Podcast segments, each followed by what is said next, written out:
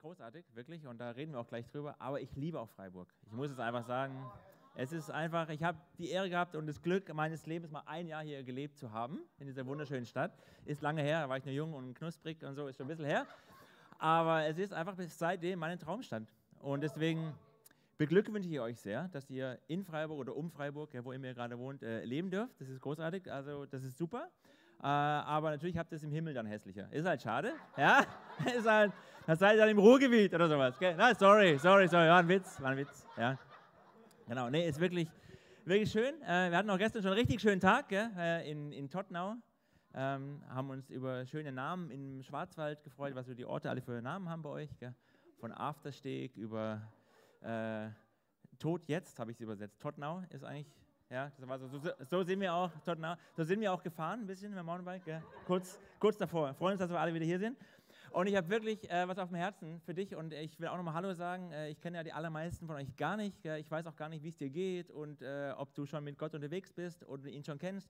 Äh, die allermeisten wahrscheinlich schon irgendwie, äh, seid ihr in der Church. Aber egal ob oder ob nicht, du bist hier willkommen, du bist hier zu Hause. Jesus liebt dich, wir lieben dich und es ist einfach super, dass du hier bist. Und egal, wo du mit Gott unterwegs bist, ob du sagst, ey, Jesus und ich, wir sind gerade Best Friends und ich hatte noch nie so eine gute Zeit mit Jesus.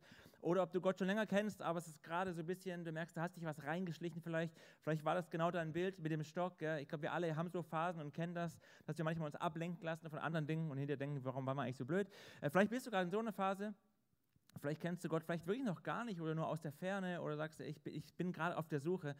Dieser Gott, an den wir glauben, der ist hier, der hat was vor, der will dir heute begegnen und ich glaube wirklich, der hat was vor. Also deswegen, ich bin nicht, nicht einfach hierher gefahren zum Mountainbiken, gell, ist auch schön. Ich bin nicht einfach hierher gefahren, um mit Stefan und eine gute Zeit zu haben, was ja auch schön ist, das würde schon reichen. Na, aber wirklich, das ist alles so Beiwerke. Ich, wir sind wirklich hier und ich bin wirklich hier, weil ich glaube, Gott hat was vor. Sowieso jeden Sonntag, aber eben auch ja, jetzt hier, auch in Freising, wo ich jetzt nicht bin. Gell. Ähm, aber Gott hat was vor. Deswegen bin ich auch entspannt, weil ich kann jetzt hier eh reden oder es auch bleiben lassen oder genau was auch immer, weil ich wünsche mir, dass Gott redet. Ja. Und da haben wir für gebetet und dass er einfach das jetzt nimmt, von den Einsatz vielleicht oder manchmal sage ich irgendwas und jemand kommt zu mir und sagt, ey, danke, dass du das gesagt hast. Und ich, habe ich ja gar nicht gesagt. Aber egal, ja. Äh, aber Gott macht, dass es dir klar macht, weil Gott liebt dich, hat eine Message für dich und will heute dich in Freiheit führen, will dich in Fülle führen, will, will dir was zeigen, was für dich heute dran ist. Bist du ready? Ich hoffe, ja, Freiburg ist ready. Großartig. Und ich habe mal äh, einen Bibeltext mitgebracht der, der wahrscheinlich, also auch viele Menschen, die nichts mit Kirche zu tun haben, kennen diesen Text. Das ist einer der bekanntesten Texte äh, der Bibel, wahrscheinlich der allerbekannteste des, des ersten Teils der Bibel vom Alten Testament, ist ein Psalm, den habe ich vor 30 Jahren auswendig gelernt, in meiner Konformantenzeit. Psalm 23. Wir haben eben schon gehört. Ja, ich werde, den werden wir heute mal durchgehen und mal neu angucken, weil das, da ist so viel drin, auch von Jesus, äh, wer er für dich ist und was er für dich vorbereitet hat. Deswegen freue ich mich, dass wir den neu entdecken dass du neu entdeckst, wie der allmächtige, lebendige Gott dich heute anspricht und dich berührt damit. Deswegen schauen wir da mal rein. Ja? Ihr seid ready? Ich äh, genau, lese mal den ersten Vers, wir gehen gleich mal so durch, gell? fangen wir vorne an und er fängt so an, Psalm 23, das lebendige Wort Gottes. Hat David damals geschrieben, ein Mann nach dem Herzen Gottes, gell, der diesen Psalm geschrieben hat. Er sagt, der Herr ist mein Hirte, mir wird nichts mangeln ich habe mich dann kurz eben gefragt, warum habe ich eigentlich diese alte Übersetzung genommen? Gell? Muss man gleich nochmal auf Deutsch übersetzen, was da auf Deutsch steht. Gell? Aber weil ich das so auswendig gelernt habe, glaube ich, weil das war so, das war die Sprache Lutherbibel, da bin ich mit groß geworden. Gell? Aber da, da, lesen wir, der Herr ist mein Hirte und es wird mir nichts fehlen, es wird mir nichts mangeln, es wird, ich werde immer genug haben. Äh, ich werde nie das Gefühl haben, ich lebe im Minus oder im Defizit. Das ist das, was David hier sagt, wenn Gott dein Hirte ist. Die Frage ist, erlebst du das gerade so oder sagst du, ja, das ist eine hübsche Theorie, schön, dass bei David so war, Warum ist es bei mir gerade nicht so? Das ist das Versprechen, was Gott da macht. Aber er sagt eben auch, der Herr ist mein Hirte. Und das ist direkt die erste Frage an dich, an mich. Gell? Ist Gott ein Hirte? Und vielleicht noch wichtiger, ist Gott gerade dein Hirte? Ja, also nicht, nicht nur irgendein Hirte für, für die ganz frommen oder für, die, für irgendwelche anderen Menschen oder in anderen Kirchen oder für was auch immer. Ist Gott ein Hirte? Ein Hirte ist, ist ein Beziehungsbegriff. Das heißt, ist es jemand, der, der für dich da ist? Und ist er nicht einfach nur ein Hirte oder ist er nicht einfach nur dein Hirte, sondern ist er, also erlebst du, dass er dich führt? Also wenn du die letzte Woche anguckst, würdest du sagen, ja, es war, also ich, ich bete den Psalm nicht nur auswendig runter, ich kenne den, habe ich auch mal gelernt, sondern der Gott war in der letzten Woche mein Hirte. Ich habe gemerkt, dass er mich führt, dass er mich leitet, dass er zu mir spricht, dass er mich beschützt, dass er mich auf, auf Auen führt, wo die grün sind, ja, in den Schwarzwald, wo, die, wo der Wald so schön ist. Ja, also genau, also ist Gott dein Hirte? Ist er ein Hirte, äh, weil wenn er dann Hirte ist, das ist ja der Herr ist mein Hirte, dann wird dir nichts mangeln. Das heißt, wenn Gott mein Hirte ist, dann, dann erlebe ich die Fülle, die wir alle wollen, nach der wir uns alle sehnen, wo wir alle Menschen auf der Suche sind, nach dem, ja, wir nennen das dann Frieden oder Freude oder Glück oder Fülle. Wir haben verschiedene Namen dafür, aber das ist alles, was wir suchen, zu sagen, ein Moment von, ja, das Leben ist vielleicht schwierig, aber ich bin in einem inneren Zustand, der gut ist weil der Herr mein Hirte ist. Das ist das, was David erlebt und wo dich einlädt. Deswegen dachte ich, komm, weißt du was, wir lesen mal den Psalm komplett und dann gehen wir mal so ein, zwei Verse genauer rein. Also, ich fange mal von vorne an, damit wir so richtig drin sind. Ready? Der Herr ist mein Hirte. Hey, come on, ihr könnt, ja, hey, super, ja, richtig. Mir wird nichts mangeln. Er weidet mich auf einer grünen Aue. Ich meine, wenn einer versteht, was grüne Auen sind, dann ihr, gell? Preisgau, Schwarzwald, ich sag's nur. Ja? Und er führt mich zum frischen Wasserfall, äh, Wasser, ja, genau. Er erquicket meine Seele, auch so ein altes Wort, gell? aber er, wirklich, er erfrischt meine Seele. Er gibt meiner Seele, was sie braucht und führt mich auf rechter Straße um seines Namens willen. Er passt um seines Namens willen auf dich auf. Nicht, weil du so, um seines Namens willen sagt er, wenn du, äh, Gott ein Hirte ist, dann führt er dich, er passt auf dich auf, er beschützt dich. Und ob ich schon wanderte im finstern Tal, im Tal des Todes oder Tal der Todesschatten steht da eigentlich. Und ich war vor ein paar Jahren in Israel, habe das Tal gesehen, wo David geflohen ist. Und es heißt das Tal des Todesschattens, da ist er durchgelaufen. Gell? So ein Bild. Das ist wirklich ein ganz dunkles Tal, da sind Leute überfallen worden damals, alles Mögliche. Aber wenn ich schon da durchwandere, durch Krisen, durch Herausforderungen, was immer dein Todestal gerade ist, wenn ich da durchwandere, fürchte ich kein Unglück. Denn du, Gott, bist bei mir. Dein Stecken und Stab trösten mich. Du breitest vor mir einen Tisch im Angesicht meiner Feinde. Du salbst mein Haupt mit Öl, hast du salbst mich, du gibst mir eine Berufung, eine Bestimmung und schenkst mir voll ein. Gott ist großzügig. Ja? Das ist nicht einfach, ich gebe dir mal so ein bisschen, dass du gerade überlebst. Gell? So hatte ich oft ein Bild von Gott. Ja, Gott kümmert sich um mich. Gell? So, ja, ja, dass du Wasser und Brot. Nee, Gott schenkt dir voll ein. Du deckst einen reich gedeckten Tisch. Ja, Gott will dich beschenken. Gott ist großzügig. Ähm, das ist das, was David hier erlebt und beschreibt. Und dann Gutes und Barmherzigkeit werden mir folgen. Egal wie schnell du rennst, gell? sie werden dir folgen. Ja? Und die sind schnell, wenn Gott dein Hirte ist. Mein Leben lang. Und ich werde bleiben im Hause des Herrn. Immer da. Altes Deutsch, gell? aber so habe ich es mal gelernt. Ja? Und das ist doch, ist doch ein krasser Text, oder? Stell dir vor, das würde stimmen. Wäre schon was, oder? Ich meine, ja, wir alle sagen, ja, die Bibel, klar, stimmt. Ja, stell dir vor, du würdest das wirklich erleben. Ja, und ich bin äh, in meinem eigenen Leben manchmal traurig und im Leben von vielen von uns Christen manchmal traurig, dass wir das alle glauben und sagen, ja, Halleluja und preach it, dann gehen wir raus. Aber erleben wir das in dieser Woche, dass der Gott dich führt, erlebt. Vielleicht fällt dir gerade eine Krise ein und ein Problem. Vielleicht hast du gerade Beziehungsprobleme, Finanzprobleme, Zukunftsprobleme, Krankheit, Gesundheit, was auch immer. Erlebst du das? Da sagst ja, genau so ist das. Oder ist es eigentlich eine Theorie und denkst, ich wünschte, ich würde es erleben. Ich glaube, Gott hat was vor heute in deinem Herzen, was zu drehen, wenn es für dich dran ist, zu sagen, ey, eine Entscheidung zu treffen ähm, oder einfach Gott neu zu sagen, Jesus, du bist mein Hirte und ich will dich als solche erleben, damit es dreht, damit du es wirklich erlebst. Gott führt dich. Ähm, und das ist das Schöne und das ist ja auch das Problem. Gell? Ich meine, deswegen gehen ja viele Leute auch nicht in die Kirche. Oder deswegen wollen wir mit Gott auch nichts zu tun haben. Oder vielleicht manche von uns auch, wir sagen, ja, ich will schon hier Worship und ich will den Frieden und was Gott mir verspricht. Aber das mit dem Führen, gell? also ich will schon gerne machen, was ich will. Also, dass mir jetzt einer reinredet, also was richtig und falsch ist. Also, Gott, du kannst mir Tipps geben. Ja, ich höre auch mal hin. Und dann wäge ich mal so ab, gell? also, ja, aber dass du jetzt sagst, wo es also du führst mich auf rechter Straße, das klingt ja schön, aber das heißt, ich soll jetzt machen, was du sagst oder was? Ja, also Gott sagt, ich bin also dein Hirte und wenn du Gott als guten Hirten kennenlernst und nicht sagst, Gott ist ein strenger Hirte, ein böser Hirte, ein, ein was auch immer, willkürlicher Hirte, ein guter Hirte, dann lasse ich mich auch von Gott führen und du musst aber Gottes Herz kennen, sonst machen wir das nicht. Gottes Herz liebt dich und sieht dich und will genau dir das schenken. Und trotzdem ist da in uns ein kleiner Widerstand. Mit dem Führen, ja, das mögen wir nicht so ganz gerne. Und deswegen, wir lassen uns nicht gern führen von einem Hirten, aber das Problem ist folgendes. Wir alle folgen irgendwem oder irgendwas.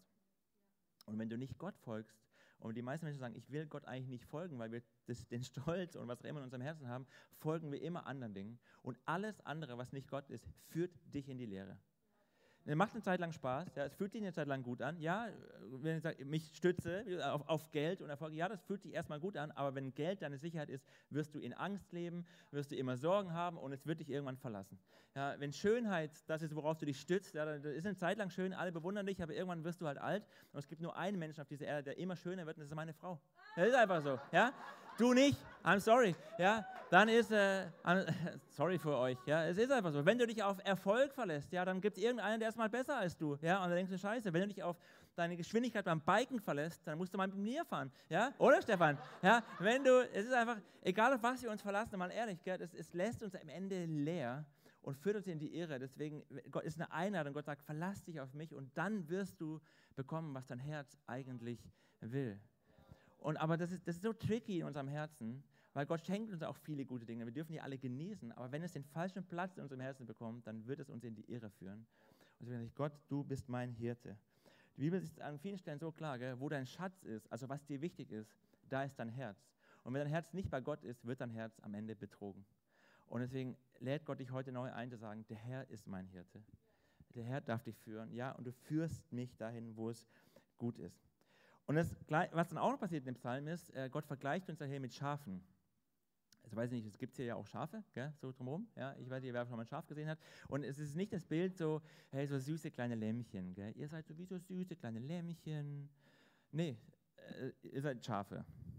Wir sind Schafe. Ja. Das ist so ein bisschen, danke Jesus. Ja. Könntest du irgendwie, wie wär's mit Löwe oder sowas? Ja oder Adler oder was gibt es noch für coole Tiere? Von mir aus Eichhörnchen, das sind auch süß, ja. Nein, wir sind Schafe und Schafe sind jetzt, äh, sorry, aber es ist nicht, also, was soll ich sagen, ohne euch zu nahe zu treten.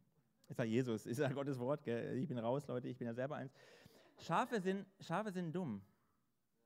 Also Schafe können eigentlich gar nichts besonders gut. Die sind nicht sehr schnell, die sind nicht sehr schlau, die sind nicht sehr geschickt, es sind halt Schafe. Ja? Und Schafe brauchen einen Hirten, sonst sind sie aufgeschmissen. Wirklich, sie sind das aufgeschmissen. Und sagt, wir sind wie Schafe. Ja? Und äh, Gott die brauchen jemanden, der sie führt. Und das ist wirklich so wichtig. Wir Menschen glauben immer, wir sind's. Ja? Ich bin das Zentrum der Welt. Gott sagt, nee, in Wahrheit habe ich euch geschaffen. Ihr seid nicht Schafe, ihr seid wie Schafe, aber ihr braucht einen Hirten. Ja, wenn nicht, dann sieht es ungefähr so aus. Ich habe so ein lustiges Video mitgebracht, wie, wie, wie wir sonst sind. Ja? Vielleicht kennst du das, gell? Kennst du? Schaf, dumm in eine Ritze reingefallen, ja, und alle Mitleid. Gell? Und dann kommt der gute Hirte und zieht dich raus. Wir sagen, Halleluja, danke Jesus, dass du Schaf gerettet hast. Genau. Das sind Schafe, okay?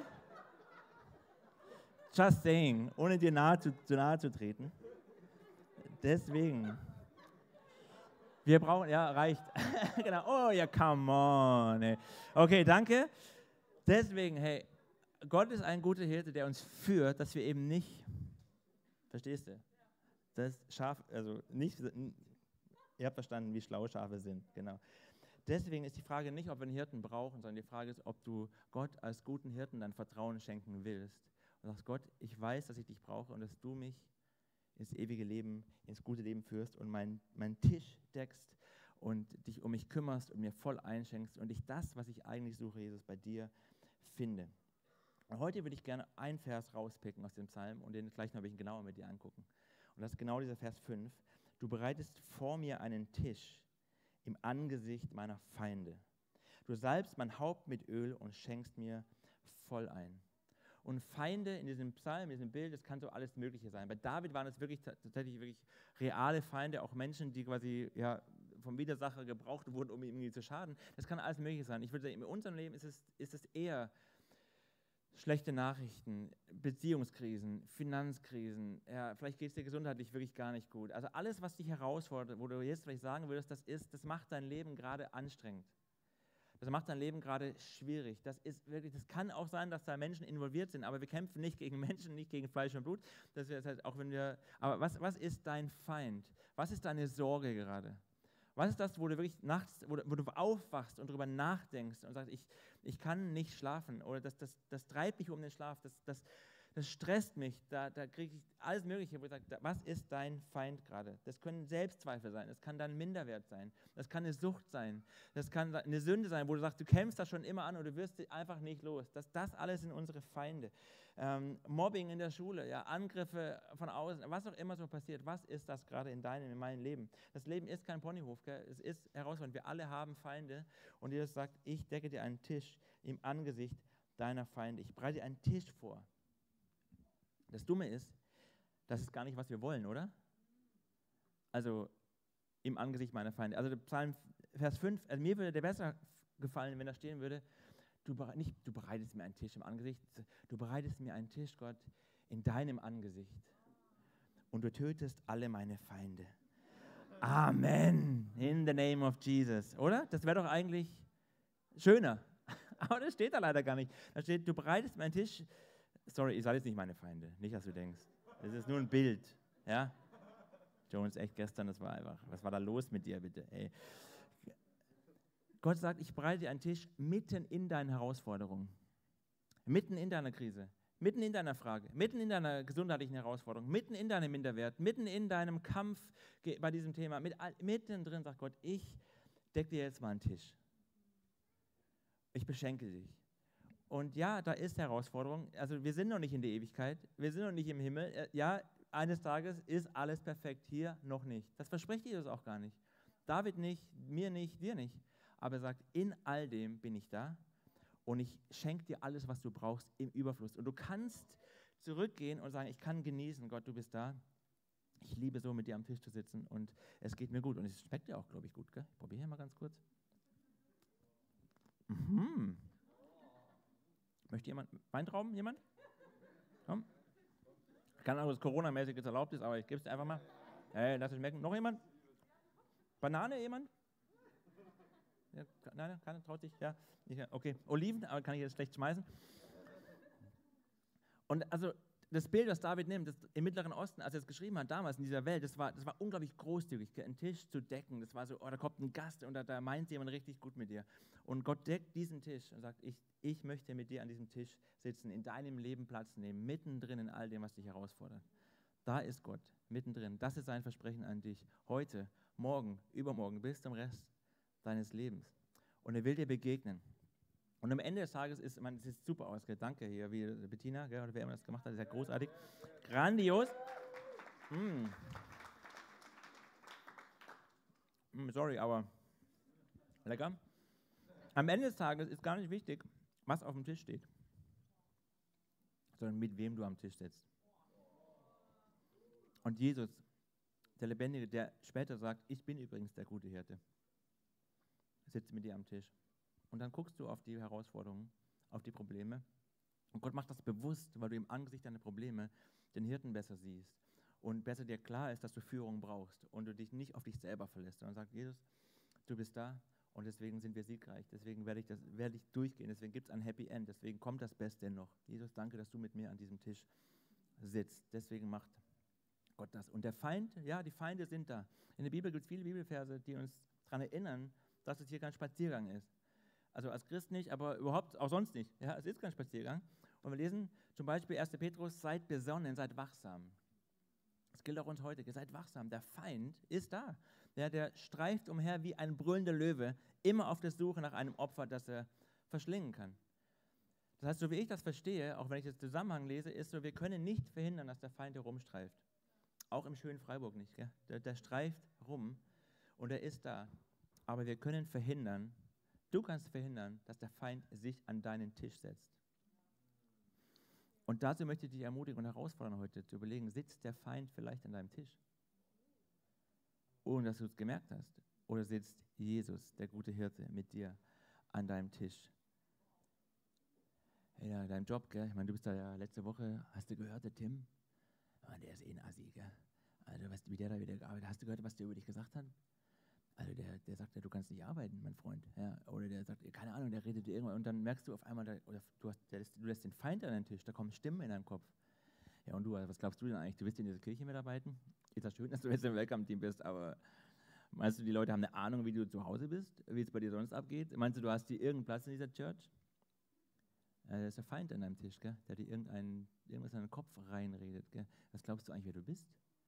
Was glaubst du eigentlich, was du. Ja, also wir, wir lassen den Feind in unseren Kopf, an unseren Tisch reinreden und uns irgendwas reinreden, wo merken, das, das macht uns klein, das, das, das entmutigt uns, das, das nimmt uns alle Hoffnung, allen Lebensmut. Ja, du wirst es nie schaffen.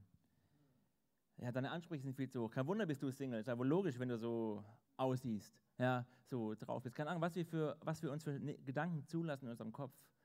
Und ihr sagt, ich bin dein guter Hirte.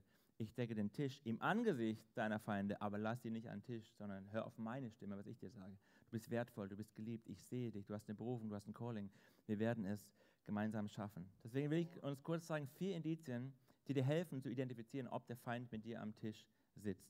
Das erste ist, der Teufel flüstert dir ein, dass du es niemals schaffen wirst. Wenn du irgendeinen Gedanken, irgendeinen Bereich deines Lebens hast, wo du denkst, oh, ich werde es niemals schaffen, dann ist es ein sicheres Zeichen, dass der Feind an deinem Tisch sitzt. Jeder sagt nicht, du wirst es niemals schaffen. Jeder sagt nicht, ich führe dich in das dunkle Tal, ich führe dich in das Tal des Todesschattens und da wirst du sterben. Er sagt, ich führe dich hindurch.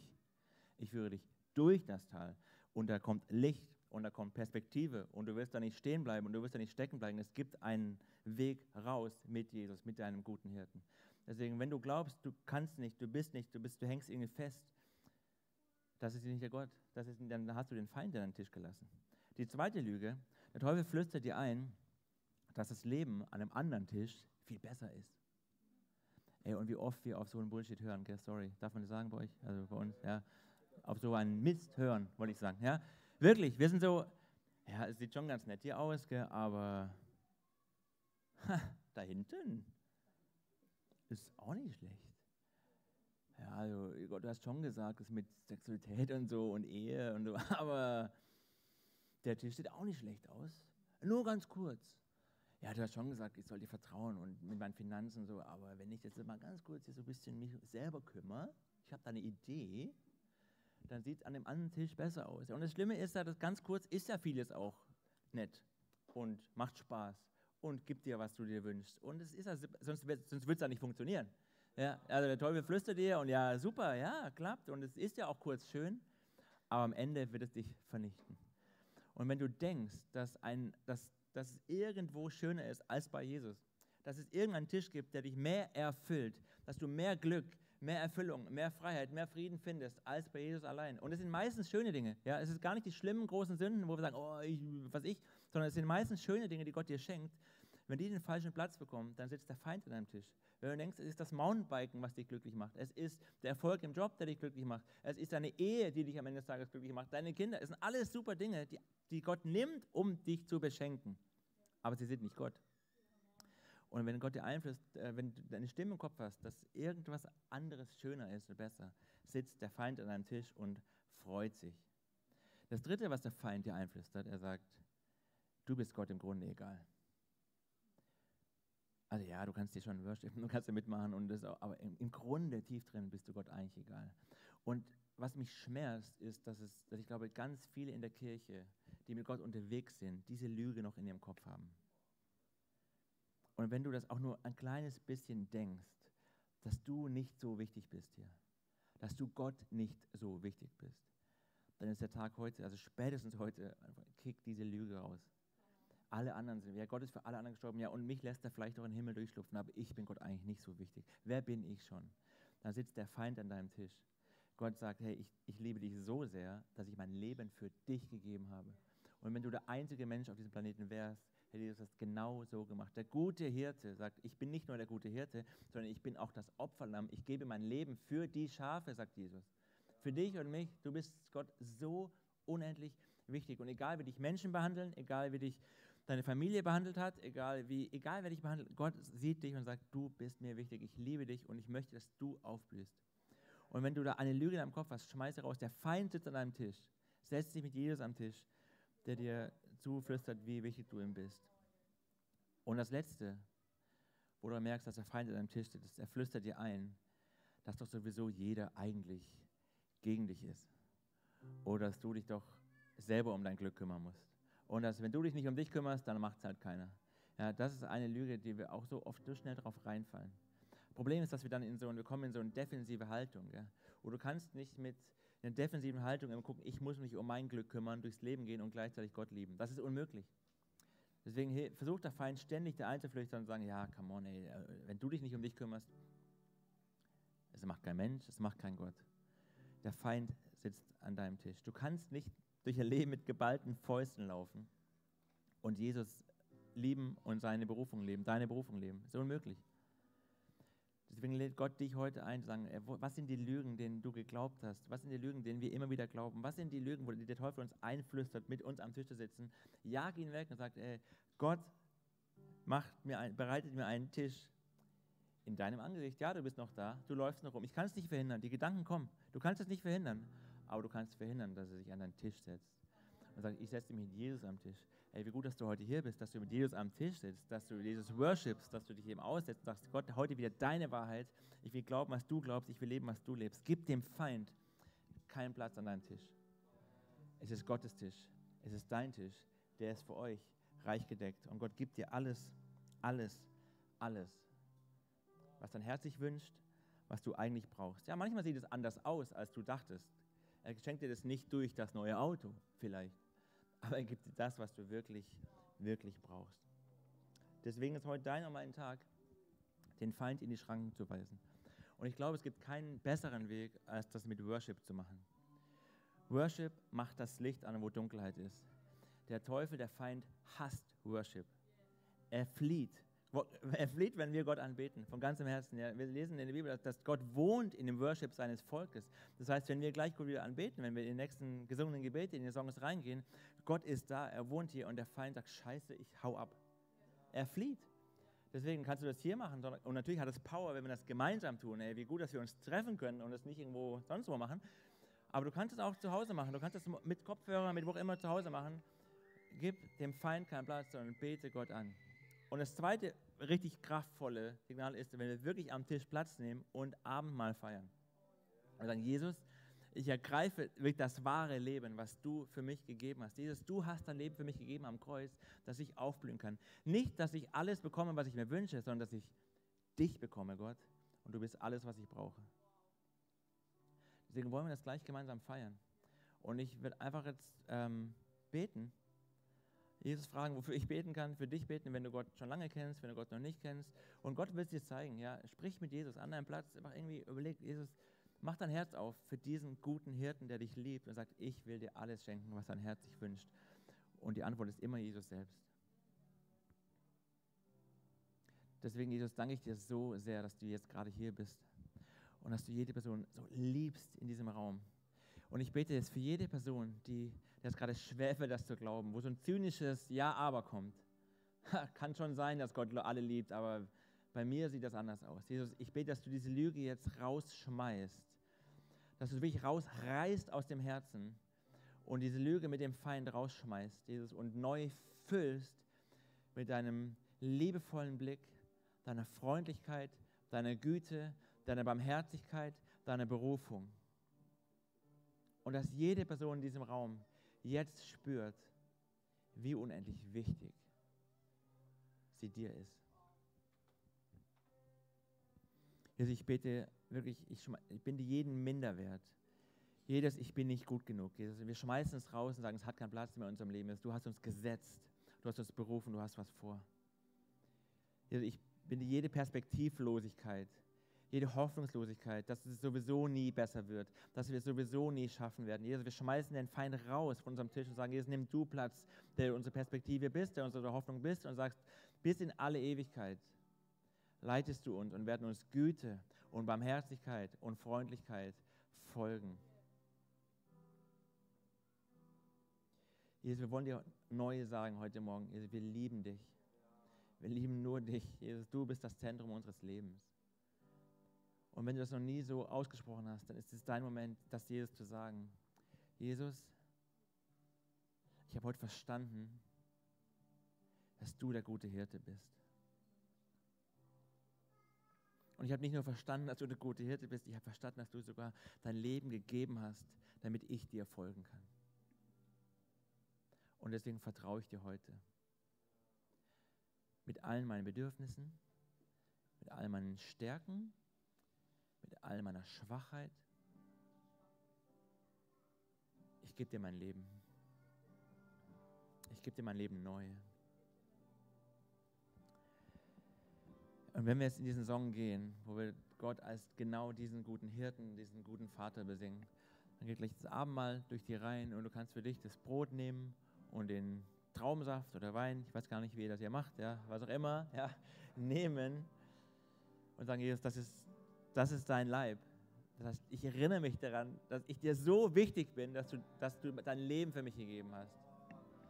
Und dann nimmst du den Saft und erinnerst dich daran, Jesus, dein Blut ist geflossen. Das ist Leben. Und jetzt fließt dein Blut durch meine Adern. Dein Leben fließt durch meine Adern. Und ich habe dein Leben in mir. Und deswegen kann ich siegreich nach vorne gehen. Mach es dir bewusst, feier das. Und sing diesem Jesus. Lass uns worshipen. Lass uns aufstehen und Gott anbeten. Amen.